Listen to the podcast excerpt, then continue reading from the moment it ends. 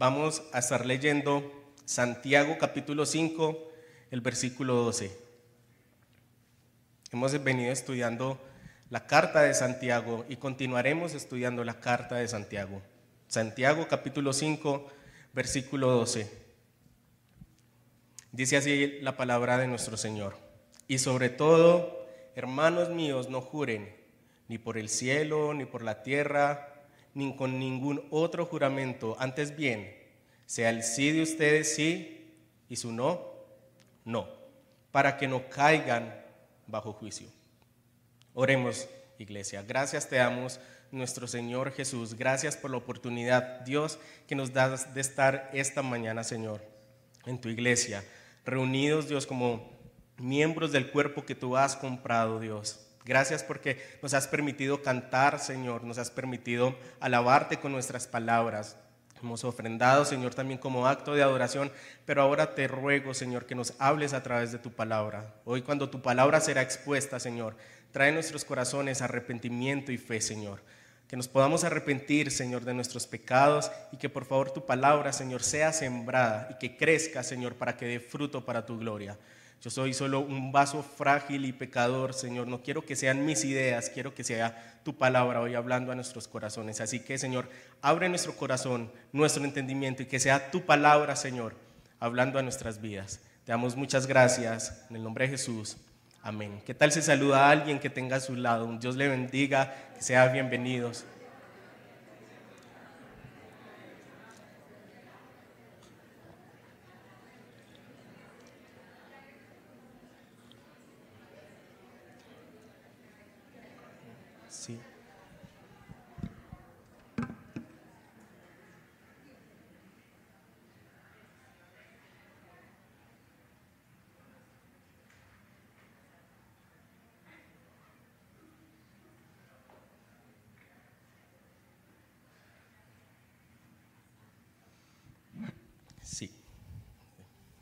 Bueno, mis hermanos, para los que tal vez nos visitan hoy por primera vez, o los que tal vez hace algún tiempo no nos acompañaban, hoy seguiremos el estudio de la Carta de Santiago.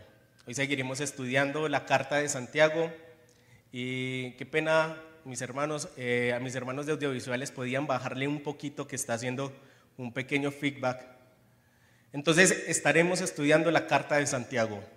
Hemos venido estudiando semana tras semana la carta de Santiago y hoy continuaremos con el estudio. Así que hoy estaremos meditando en el tema hablando verdad. Hablando verdad. Y es un tema que aparentemente todos tendríamos que tener claro, pero que sea por medio de la palabra de nuestro Señor, hoy hablando a nuestros corazones y mostrando cómo los hábitos y prácticas diarias de nuestra vida a veces manifiestan lo contrario. Y mis hermanos, si hay algún término, algo que haya caído en descrédito, es la palabra, la palabra del ser humano. Antes podríamos confiar en las personas, pero con el pasar de los días, con el paso de los días, confiar en la palabra de una persona se hace un poco más complicada. Y qué decir también de aquellas promesas o juramentos. Empezando con ejemplos prácticos como podrían ser los políticos en campaña. Ellos usan todos los métodos posibles para enganchar a los votantes con promesas. Con promesas que tal vez el día de mañana, cuando ya estén gobernando, serán promesas que se olvidarán o que tal vez nunca tendrán cumplimiento. También matrimonios que en algún momento delante del Señor se juraron que se amarían para toda la vida. Al pasar de los días, también fracasan. Jefes que en algunos momentos nos dicen o nos comparten, sí, te voy a prometer un ascenso, te voy a prometer mejores condiciones laborales. Pero también al pasar de los días son palabras que se lleva el viento. Incluso en lugares como las cortes humanas, hay un juramento a la persona que va a testificar o que va a hablar. Hay un juramento que esa persona debe decir la verdad, toda la verdad y nada más que la verdad. Pero aún así, y en este contexto, con su mano puesta en la escritura, la gente miente. ¿Qué es lo que nos quiere decir esta introducción? Mis hermanos, que la gente miente, que nuestro corazón está propenso hablar mentira, que nuestro corazón está, que está propenso a no cumplir esa palabra que en algún momento dijimos, que en algún momento prometimos. Tal vez usamos palabras como, ¿quién? ¿Yo? ¿Yo cuándo dije eso? Nunca lo dije. Eso no es cierto. O tal vez eso no fue lo que yo quise decir. Tal vez con algunas de estas palabras no cumplimos las promesas que hicimos hace algún tiempo. Esto es solo una ilustración que nos da un paso introductorio a lo que vamos a ver que nos va a introducir el pastor Santiago en su carta esta mañana. Santiago hablará acerca del problema de no cumplir con las promesas o juramentos hechos, aún sabiendo que Dios demanda que su pueblo hable con la verdad. Les repito, Santiago hablará acerca del problema de no cumplir con promesas o juramentos hechos, aún sabiendo que Dios demanda que su pueblo hable con la verdad. Recordemos que el pastor Santiago ya en el contexto de su carta muchas veces nos ha hablado y reiteradamente acerca de la importancia que tiene las palabras que decimos, que es demasiado importante lo que hablamos, lo que decimos. Si quieren recordemos un poco de lo que ya Santiago nos ha dicho. Santiago capítulo 1 versículo 19. Esto lo saben mis amados hermanos, pero que cada uno sea pronto para oír y tardo para hablar. Santiago en su carta le recuerda a los creyentes, creyentes, ustedes deben ser prontos para oír, pero tardos para hablar. Y como hemos visto en el transcurso de estudio de esta carta, muchas ocasiones nosotros actuamos de la manera contraria.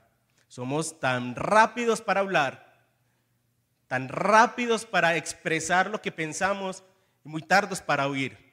De hecho, a veces cuando estamos hablando con las personas, ni siquiera lo estamos escuchando, sino que ya tenemos una respuesta programada a lo que creemos que esa persona nos está diciendo.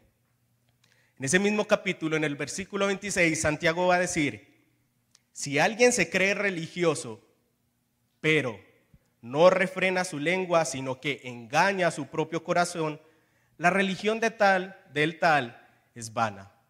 Santiago empieza a subir el nivel y empieza a decir a los creyentes, ok, es necesario que ustedes sean prontos para oír y muy lentos para hablar. Pero si ustedes dicen que son creyentes, que son cristianos, esto debe reflejar que ustedes son cristianos, que refrenen su lengua, que sepan cuándo callar, que sepan cuándo no hablar, cuándo hacer silencio. Por ende, esto nos manifestaría que un creyente podría verse por estos frutos una persona que es capaz de refrenar sus palabras, que es consciente de lo que dice, que administra muy bien su lenguaje. De lo contrario, los frutos diría, pues su religión no es tan cierta, su cristianismo no es tan cierto, su fe, lo que dice creer, pues realmente no es comparado con lo que sale de su boca. Sus actos demuestran lo contrario. Hasta que llegamos al capítulo 3. Y si recordamos, es toda una predicación acerca de la lengua, de ese miembro pequeño, pero que es tan peligroso que es capaz de incendiar todo un bosque con una pequeña palabra. Terminará diciendo Santiago en el capítulo 3, versículo 8, pero ningún hombre puede domar la lengua, es un mal turbulento y lleno de veneno mortal. Lo que hace Santiago es darnos una realidad que tal vez puede ser muy triste, de que ningún hombre es capaz en sí de domar su lengua, de domar su carácter, de domar sus palabras, de tener el control completo de lo que habla, de lo que dice. De hecho, si el creyente no es capaz de tener dominio de su lengua, no es capaz de tener el dominio de sus palabras, como vimos hace unas semanas en Santiago 4:11, esa persona puede ser propensa para que hayan conflictos dentro de la misma congregación al estar hablando de otro hermano que no está presente en ese lugar para defenderse. Si la lengua no se refrena, si no somos capaces de administrar nuestra boca, habrán consecuencias y conflictos aún incluso dentro del mismo cuerpo de los miembros de la iglesia. Es en este contexto donde el pastor Santiago nos habla de la importancia de no jurar, la importancia de no hacer promesas que no vamos a cumplir, animándonos a que hablemos en todo tiempo con la verdad, porque Dios es testigo de lo que hablamos, porque Dios es testigo de lo que nosotros decimos y prometemos. Esto es lo que vamos a ver en el transcurso de esta enseñanza esta mañana. Así que les invito a que veamos el texto en su contexto. El versículo 12 comienza con una frase. Y sobre todo, hermanos, por ende, lo primero que podemos ver es que esta enseñanza te compete a ti y me compete a mí.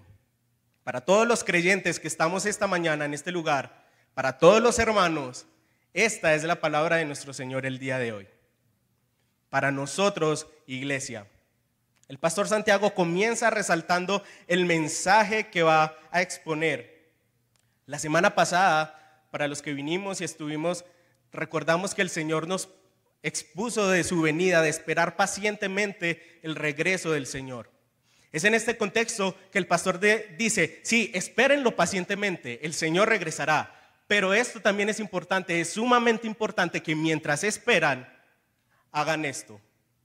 Lo que Él va a decir es bastante importante y es relevante. Es una afirmación, un llamado importante de atención. No es un detalle menor. ¿Y qué es lo que dice Santiago? Mis hermanos, sobre todo, no juren. La amonestación de Santiago es no juren.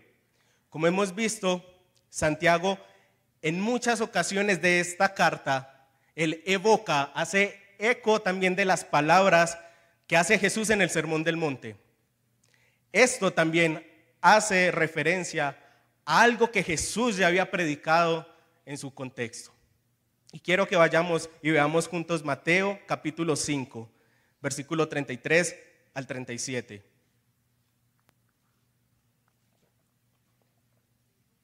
Mateo capítulo 5, versículo 33 y 37. También han oído que se dijo a los antepasados, no jurarás falsamente, sino que cumplirás tus juramentos al Señor. Pero yo les digo, no juren de ninguna manera, ni por el cielo, porque es el trono de Dios, ni por la tierra, porque es el estrado de sus pies, ni por Jerusalén, porque es la ciudad del gran rey. Ni jurarás por tu cabeza, porque no puedes hacer blanco o negro ni un solo de tus cabellos. Antes bien, sea el hablar de ustedes sí, sí, o no, no. Porque lo que es más de esto procede del mal. Si ustedes miran y comparan los dos textos, hay una gran similitud de esta enseñanza de Jesús dada en el Sermón del Monte y la que estamos viendo en Santiago capítulo 5, versículo 12. Jesús, en su contexto, les enseña a sus oyentes, a los que estaban presentes, que no deberían jurar o hacer promesa. Y mis hermanos, aquí quisiera hacer una aclaración. Muchos de nosotros tal vez venimos de contextos de iglesias o contextos de iglesias denominacionales donde tal vez hemos escuchado jurar es completamente prohibido, sea cual sea la situación. La pregunta sería, ¿realmente está completamente prohibido jurar? ¿Qué es acaso lo que Jesús y Santiago nos quieren enseñar esta mañana? ¿Significa esto que jurar en sí mismo es malo? Antes de darle respuesta a esas preguntas, quiero que miremos algunos ejemplos que tiene la misma escritura, la misma palabra del Señor, donde hay hechos muy similares al comportamiento de jurar y poner a Dios como testigo. Y uno de esos en el Nuevo Testamento es el apóstol Pablo. En Romanos capítulo 1, versículo 9, el apóstol Pablo dice lo siguiente, pues Dios, a quien sirvo en mi espíritu en la predicación del Evangelio de su Hijo, me es testigo de cómo sin cesar hago mención de ustedes. El apóstol Pablo menciona a los romanos que él pone a testigo como Dios. Jura delante de Dios que él ora por ellos, por los romanos, en sus oraciones. También lo hará más adelante en el capítulo 9, en el versículo 1. Digo la verdad en Cristo, no miento, dándome testimonio mi conciencia en el Espíritu Santo. Pablo aquí vuelve a poner de testigo al Señor de todo lo que ha dicho, de todas las palabras que él ha dicho. Él dice, todo lo que estoy diciendo, todo lo que les he hablado, todo lo que he mencionado, Dios está testigo de que estoy hablando con la verdad. Él es testigo de lo que estoy diciendo es cierto. Pero bueno, este es el apóstol Pablo. ¿Será que podemos encontrar a Dios mismo jurando y haciendo juramento en la escritura? Salmos capítulo 110, versículo 4.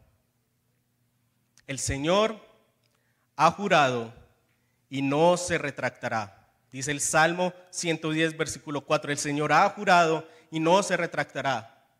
De hecho, en Hebreos capítulo 6, versículo 13, vuelve también el Señor a recordarnos su juramento en la promesa del Mesías. Hebreos 6, versículo 13. Pues cuando Dios hizo la promesa a Abraham, no pudiendo jurar por uno mayor, juró por él mismo. ¿Y qué hay de Jesús? Bueno, en Mateo capítulo 26, versículos 63 y 64, Jesús responde al pedido del sumo sacerdote jurando por Dios. Así que estos son solo unos pequeños ejemplos de cómo en la escritura encontramos a muchos hombres jurando al Señor y poniendo al Señor como testigo de sus palabras. Está el hecho de Abraham, de Moisés, está el hecho del apóstol Pablo, de otros discípulos, pero también está el testimonio de Dios y de Jesús haciendo juramentos. Entonces, ¿qué con esto? La escritura se está contradiciendo, no juren, pero entonces encontramos otros hechos de que hay personas que sí juran, incluyendo a Dios mismo. ¿Hay contradicción acaso en la enseñanza de Jesús y Santiago? O más bien la pregunta debería ser, ¿cuál es la exhortación de Santiago a no hacerlo? ¿Qué verdaderamente es lo que nos invita hoy, esta mañana, la escritura, a no tener ese hábito? Y bueno, cuando Dios dio la ley al pueblo de Israel, dijo en Levítico capítulo 16, versículo 12, lo siguiente, y no jurarán en falso por mi nombre, profanando así el nombre de Dios, yo soy el Señor. Dios mismo había dado la orden de que podían poner al Señor, Dios mismo, como base de su juramento, de su promesa. El problema estaba en que cuando esa juramentación o esa promesa daba el nombre del Señor por falso, profanando así la santidad de Dios mismo. Y mis hermanos, es que en un mundo de maldad donde el ser humano tiende a mentir en todo momento, Dios permitió que su nombre, Dios permitió el ponerse de testigo como garantía el problema con esta práctica es que con el tiempo fue usada para poner a Dios como testigo de una falsa promesa, algo que no se iba a cumplir. Esto es lo que sucede en este contexto donde nos habla Santiago y Jesús. Las personas para el tiempo de Jesús y para el momento de Santiago habían encontrado la manera, entre comillas, hábilmente, habían encontrado la manera de jurar poner a Dios como testigo de sus palabras, de sus actos, aparentemente para que el nombre de Dios no fuera profanado. Y así no, incurrirían en el castigo de incumplir la ley. Pero mis hermanos, seguimos viendo el contexto y Jesús nos dará información muy importante de cuál era la práctica de la gente en el tiempo de Jesús y en el tiempo de Santiago. La práctica de jurar para el tiempo de Jesús se volvió tan habitual que ellos no podían hacer alguna cosa sin poner el nombre de Dios como testigo. Iré a la casa y Dios lo sabe. Iré a tu casa y te lo prometo.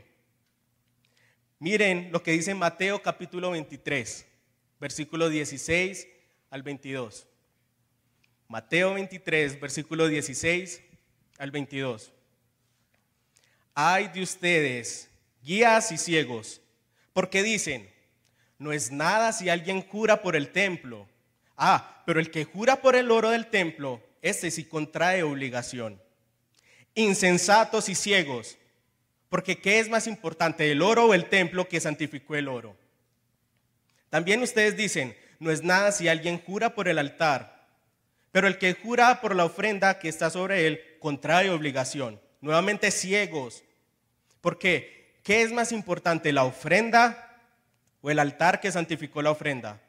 Por eso, el que jura por el altar, jura por él y por todo lo que está sobre él. Y el que jura por el templo, jura por él y por aquel que en él habita.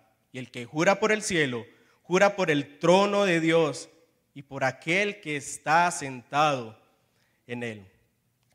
Mis hermanos, en la práctica y en el contexto en el que Jesús hace, hace esta amonestación a los líderes religiosos de su época, de su momento, los líderes religiosos habían dividido los juramentos y las promesas en dos cosas, en dos partes. Los líderes tenían juramentos obligatorios, pero también estaban los juramentos no obligatorios. Todo juramento era obligatorio si se ponía de testigo a Dios mismo, pero no era obligatorio si el juramento o la promesa se hacía por el cielo, por el templo o por alguna persona. Lo que Jesús hace es decirle a estos líderes religiosos hipócritas, ciegos, ustedes están guiando a mi pueblo han utilizado la palabra del Señor y la han tergiversado, han desviado a mi pueblo de la palabra y de la verdad de Dios. Lo que ellos básicamente hacían era, sí, yo juro por el templo. Si alguien juraba por el templo, no era obligatorio. Si alguien decía, mañana hago este trabajo para ti y lo juro por el templo, esto no era aparentemente obligatorio. Pero si alguien decía, mañana hago esto, lo juro por la ofrenda que hay en el templo, eso se convertía en obligatorio. Lo que Jesús dice, eso es falso. Todo eso es falso. Ustedes no pueden usar el nombre del Señor para mentir. Y tal vez esto sea un primer llamado que el Señor nos quiera hacer esta mañana, mis hermanos. Hoy por la tecnología muchos de nosotros tenemos al alcance sin número de predicaciones, sin número de predicadores. Pero el mismo llamado que hace el Señor Jesús en su contexto lo tenemos que volver a repetir el día de hoy. Tal vez muchas de las predicaciones o predicadores que escuchamos están ciegos y son hipócritas porque han usado la palabra del Señor para tergiversar la verdad de Dios. No en todo lugar donde se habla la Biblia y aparentemente se hable de la Biblia quiere decir que la palabra es predicada fielmente. Al pueblo se le demanda que ellos debían conocer la ley, debían entender la verdad de Dios. Jesús hace un fuerte llamado a estos líderes. Habían llevado falsamente y con engaños al pueblo de Dios a tener hábitos pecaminosos. Jurar por las cosas dándole valor distinto, este sí tiene valor, este no tiene valor. Lo que Jesús manifiesta con esta enseñanza es que a Dios no se le puede excluir de ninguno de esos lugares o cosas.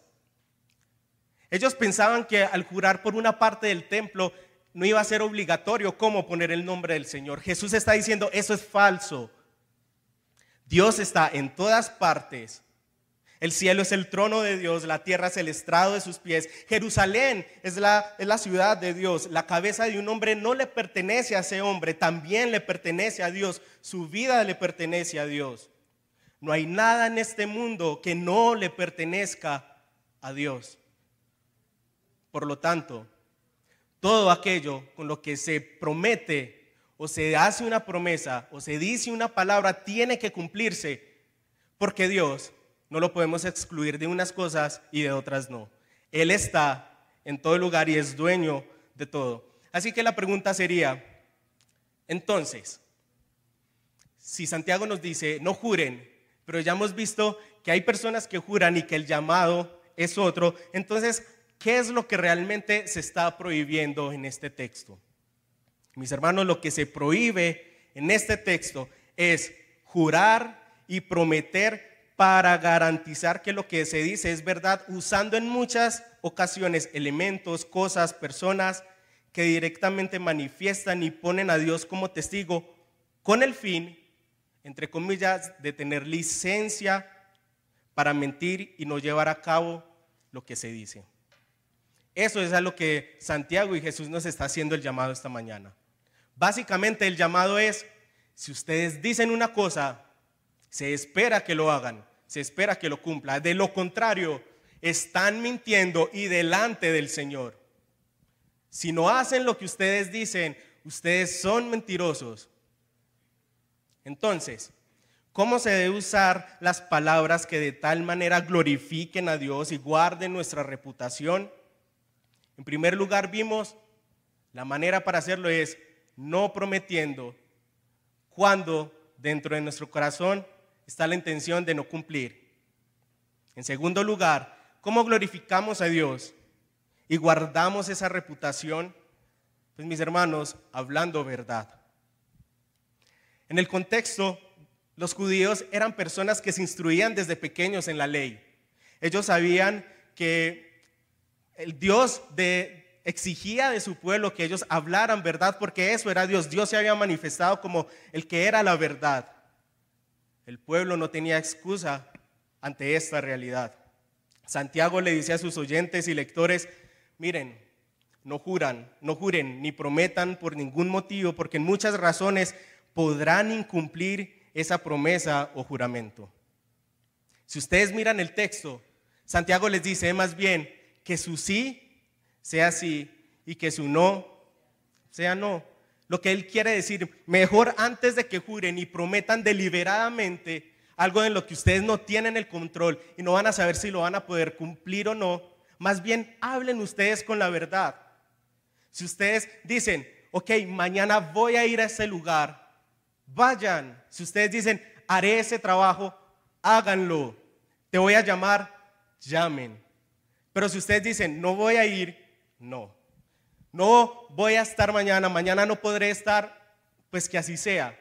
Que todo lo que ustedes digan sea sí o sea no, pero que sea verdad.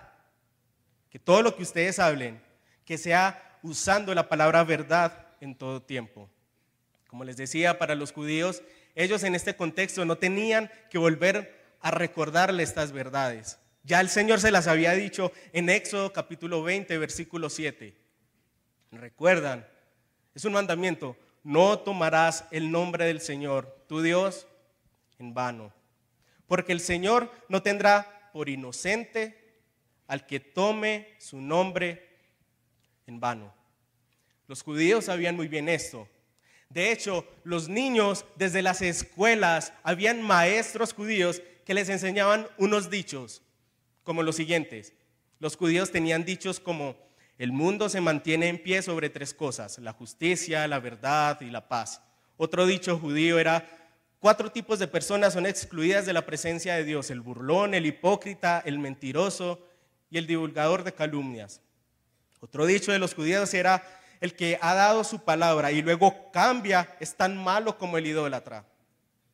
No solo existían los dichos judíos, la misma palabra del Señor en Isaías 65 ya había dicho, el que jura en la tierra, cualquier otra, así sea por la tierra o cualquier otro elemento, jura también por el Dios que es la verdad, por el Dios de la verdad. El Señor en números 30, versículo 2 ya le había dicho a los, a los, a los israelitas, si ustedes hacen un voto, si ustedes hacen una promesa, hacen un juramento, pues háganlo no falten a su, no falten a su palabra, no falten a lo que ha salido de su boca. Ellos conocían muy bien la escritura y conocían muy bien en este contexto. ¿No les parece un poco contradictorio que los que son y representan el pueblo de Dios, el pueblo judío, se les tenga que volver a recordar una y otra vez algo tan esencial y tan sencillo como es, creyentes, hablen verdad, que de su boca ah, salga la verdad, que ustedes hablen verdad. Y mis hermanos, tal vez también nosotros hoy tengamos que recordar, es necesario que nuestras obras manifiesten que nuestra religión, que nuestro cristianismo concuerda con nuestros actos, concuerdan con nuestras palabras. Es necesario recordar que debemos hablar con verdad, debemos hablar la verdad. De no cumplir con esto, Santiago nos dice, para que no caigan bajo juicio. Si no hablamos la verdad y si nos comprometemos deliberadamente con cosas y no las hacemos, dice Santiago, caerán en juicio. Para el Señor esto es bastante importante. Santiago manifiesta que el no cumplir este mandato traerá juicio. Ya él en su carta les había dicho a los lectores, Santiago capítulo 2, versículo 10, porque cualquiera que guarda toda la ley, pero falta, pero falla en un punto, se ha hecho culpable de todos. Mis hermanos, aquí es donde en algunos momentos vienen las categorizaciones de pecados. Los judíos eran expertos en eso. Ellos decían, bueno, si alguien engaña a, su esposo, a su esposa es adúltero, pero si alguien miente, mm, no es tan grave. Si alguien asesina es muy grave. Si alguien dice un chisme, mm, eso no, no es tan grave. Eran expertos en llevar categorías de pecados.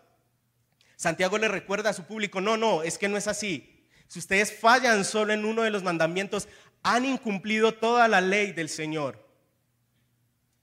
El no cumplir con lo prometido, el que la palabra de los creyentes no tenga el peso de la verdad, tendrá como resultado el incumplimiento de la ley dada por Dios mismo, que era el reflejo mismo de su santidad. Y mis hermanos, tal vez en lo que hemos visto hasta ahora en el contexto de a quienes se dirige Jesús y Santiago, Tal vez muchos de nosotros pensemos, bueno, tal vez esta predicación no es tanto para mí. Yo me cuido mucho de prometer, tal vez no juro, no es mi caso, eh, esto no es, como que hoy la palabra no, no es para mí. Pero mis hermanos, vamos a ver con algunas implicaciones para nuestro contexto, cómo esta palabra es tan precisa que aún va a atacar hábitos que nosotros hacemos en nuestro diario vivir, en nuestra vida cotidiana. Así que hay dos aplicaciones que quiero que consideremos esta mañana y la primera implicación práctica de Santiago capítulo 5 versículo 12 para nuestras vidas esta mañana es el creyente debe hablar verdad. El creyente debe hablar verdad y es que tal vez existen brechas culturales sociales, tal vez cronológicas, con el, con el contexto a los que Jesús y Santiago le hablaron. Ellos le hablaron para creyentes en el primer siglo. Y hoy nosotros, unos dos mil años después, tal vez pensemos, no, eso era para ese contexto. O tal vez esa palabra no es para mí porque yo no soy, un, yo no juro, yo no acostumbro jurar, ni por Dios ni por nadie. Pero mis hermanos, lo que vamos a ver a continuación es cómo el Señor va a hablar en aspectos muy particulares para nosotros. Quiero hacerles una pregunta a todos. En algún momento tú has hecho tal vez una promesa a alguien, a ti mismo podría ser. Te has, has hecho tal vez alguna promesa que no hayas cumplido. Alguien aquí tal vez ha hecho una promesa que jamás ha cumplido. Si tu respuesta es sí, déjame decirte que esta prédica también es para ti el día de hoy. Tal vez la garantía en su momento para lo que prometiste ese día fueron palabras como, te lo juro por mí, lo voy a hacer. O te lo prometo por mi madre, por, por mi padre. Te lo juro por mi abuelito, mi abuelita.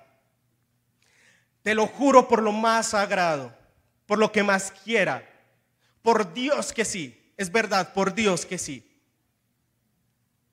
Es más, otros llegan poco más allá y dicen, que me caiga un rayo si no es verdad, que me muera yo si no es verdad lo que estoy diciendo.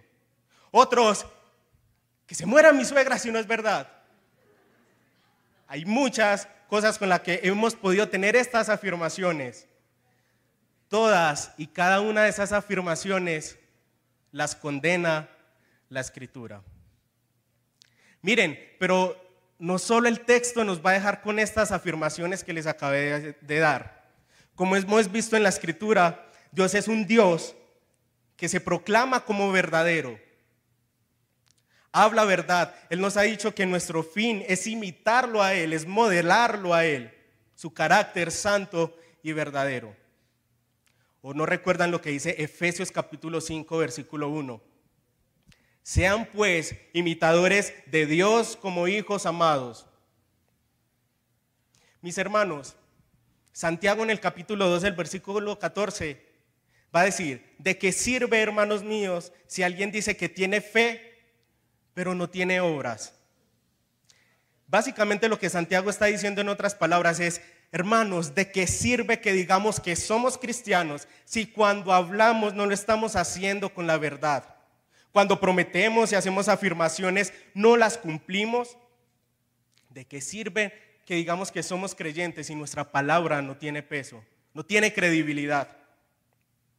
El punto de vista de lo que estamos estudiando esta mañana es que Jesús y Santiago a través del Nuevo Testamento dice que todas las palabras que nosotros digamos, aún las que pensamos, las estamos diciendo delante de Dios mismo. Dios está presente en lo que hablamos, en lo que decimos, aún en lo que pensamos.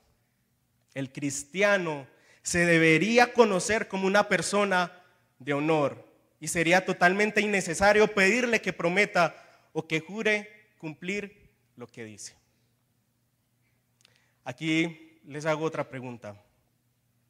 Mis hermanos, ¿has pensado tal vez en un momento por qué tu esposo o tu esposa no cree en tus promesas, no crees en lo que dices?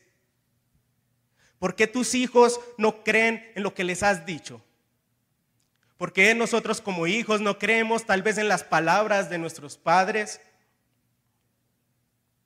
¿Por qué tu jefe no cree la productividad que dices tener en el trabajo? ¿Por qué tus colaboradores o compañeros de trabajo no creen que eres cristiano? Mis hermanos, muy seguramente porque no eres una persona íntegra, porque tal vez en algún momento no hubo evidencia de que nuestros hechos concordaran con la verdad de lo que dijimos en algún momento. Como les mencioné, el texto de hoy tiene aplicaciones muy prácticas para nosotros. Quiero que piensen en las siguientes afirmaciones que tal vez hacen parte de nuestro día a día y es una manera en la que nosotros fallamos a esta palabra de nuestro Señor el día de hoy. Piensa, en algún momento nos hemos comprometido con alguien para encontrarnos en un lugar, a una hora específica, pero luego no llegamos o cancelamos sin tal vez tener una razón válida. ¿Alguna vez nos hemos comprometido con entregar un trabajo, un proyecto, con hacer una tarea? Y también incumplimos el plazo de lo que prometimos o o dijimos en algún momento. Prometemos encargarnos de ciertas responsabilidades en el hogar, en el trabajo o en otros aspectos de la vida, pero tampoco lo hacemos. Cuando nos comprometemos a mantener un secreto de una información confidencial que se nos ha confiado, pero luego la compartimos con otras personas. Prometemos devolver el dinero que se nos prestó, pagar la deuda o cumplir con el acuerdo financiero. ¿Recuerdas esa llamada de tu banco? Sí, sí, claro, la otra semana me pongo al día. Sí, sí, para esta quincena me estaré poniendo al día. ¿Y qué sucede? En muchos casos tampoco lo cumplimos. Piensan, mis hermanos, como congregación, en algún momento le dijiste a tu hermano, Dios te bendiga, la paz de Cristo contigo, pero lo que había en el fondo del corazón tal vez era odio, resentimiento con ese hermano. Cuando le prometiste al hermano de la congregación, estaré orando por ti, me comprometo a orar por esto por ti. Y lo hiciste. Realmente oraste por aquello con lo que te comprometiste. ¿Recuerdas cuando le, prometiste a tu esposo, a tu esposa, delante del Señor que lo amarías para toda la vida. Cuando le dices a tu pareja, sí, te amaré para siempre. Pero ¿qué haces en tu trabajo, en la calle? Estás mirando con deseo a otras personas, a otras hombres, a otras mujeres que nuestro esposo. te encierras y te deleitas en la pornografía, en la masturbación. Seguimos incumpliendo el pacto que le hicimos a nuestra pareja un día en el altar frente al Señor. Mis hermanos, en muchas ocasiones aquí hemos levantado las manos y hemos dicho, Señor, te amo. Señor, lo eres todo para mí. Mis hermanos, y nuestros actos al salir de acá manifiestan que la que acabamos de expresar, que lo que acabamos de decir, simplemente no concuerda con lo que salimos y hacemos. Todos estos son unos ejemplos prácticos de cómo nosotros hemos incumplido la ley de lo que Jesús y Santiago nos habla esta mañana. Mis hermanos, la vida cristiana no se puede dividir. Santiago nos dice, ustedes no pueden ser uno en la iglesia y salir y estar en sus casas, en su trabajo, siendo otras personas. Ustedes deben hablar y ser íntegros en todo momento porque el Señor está en cualquier lugar. Cuando a veces nos escondemos para hacer cosas pecaminosas, hablamos temas pecaminosos, estamos manifestando que el Señor no está presente y eso es atentar contra la santidad y la deidad misma del Señor. El Señor está en todas partes, incluso en los pensamientos que estás teniendo en este momento al escuchar ser confrontado por la Escritura. La vida, no se la vida cristiana no se puede dividir, no podemos tener un lenguaje dentro de la congregación y otro para fuera de la congregación. Debe ser el mismo, hablar con la verdad en todo momento. ¿Cómo te ves frente a estas actitudes prácticas del día a día? ¿Recuerdas lo que dice el salmista acerca de quién entrará en el lugar santo de Dios? Salmos 24, versículo 3 y 4. ¿Quién? ¿Quién subirá al monte del Señor y quién podrá entrar en su lugar santo? Versículo 4. El de manos limpias y corazón puro, el que no ha alzado su alma a la falsedad ni ha jurado con engaño. Alguien ha incumplido en la vida práctica estos aspectos que vivimos a continuación. Yo sí, mis hermanos. Antes quiero mostrarles un detalle que no sé si lo notaron, una pequeña diferencia que hace el relato de Jesús versus a este mismo relato de Santiago. Santiago en el capítulo 5, en el versículo 37, él dice, antes bien, sea el hablar de ustedes sí, sí, o no, no, porque lo que es más de esto procede del mal. Mis hermanos, es muy interesante que la palabra que Jesús pone y usa para hablar acerca de que procede del mal es la misma palabra que repite reiteradamente en San Juan capítulo 8, versículo 44. También es un texto muy conocido. Y esa misma palabra se repite acá y dice lo siguiente, son de su padre el diablo y quieren hacer los deseos de su padre.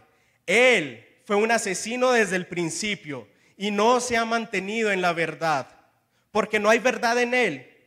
Cuando habla mentira, habla de su propia naturaleza porque es mentiroso y el padre de mentira. Lo que está haciendo Jesús es un juego de palabras diciendo, los que mienten al hablar, los que no son sinceros, los que hablan sin verdad, son los mismos que el diablo está usando para que ellos mismos se hable mentira. El Señor está diciendo, ya vimos que el mandato es que nosotros debemos imitar a Dios, que es nuestro Padre. Jesús está diciendo, todo, todo aquel que habla mentira no es mi hijo, es el hijo del diablo. ¿Por qué? Porque yo soy la verdad y yo no hablo mentiras, soy incapaz de hablar mentira y eso exijo de ustedes, mis hijos. Para el Señor, iglesia, el tema de hoy es muy importante. Es demasiado importante. Mis hermanos, ¿cómo está tu corazón con respecto a esta palabra? ¿Crees que debemos arrepentirnos por usar el nombre de Dios como testigo y en muchas ocasiones no cumplir con lo que decimos? ¿Quién de nosotros se atrevería a levantar la mano y decir, yo en esto no he fallado? Podría entrar en el lugar santo del Señor. ¿Quién de nosotros podría levantar la mano y decir, yo eso no lo he cometido? Pues mis hermanos, nuestras obras y méritos están impedidos para que nosotros podamos estar en presencia de Dios. Por nuestras obras solo manifestamos que no seguimos a Cristo en muchas ocasiones. Pero aquí viene nuestra segunda y última implicación. Cristo, el cumplimiento de la promesa. Mis hermanos, en Cristo podemos recordar que Él es el camino que nos lleva al Padre. ¿Recuerdan San Juan capítulo 14, versículo 6? ¿Qué dice el Señor de Él mismo? Jesús le dijo, yo soy el camino, la verdad y la vida. Nadie viene al Padre si no es por mí. Jesús mismo se manifiesta como la verdad. Él, mis hermanos, en San Juan capítulo 1 dice que esa verdad, esa palabra se hizo carne como cumplimiento de la promesa que yo, Dios, que ya Dios había dado para Abraham. Hay un texto que quiero leerles y lo haré en la traducción al lenguaje actual que puede ser un poco más claro de lo que el autor quiere enfatizar en su mensaje.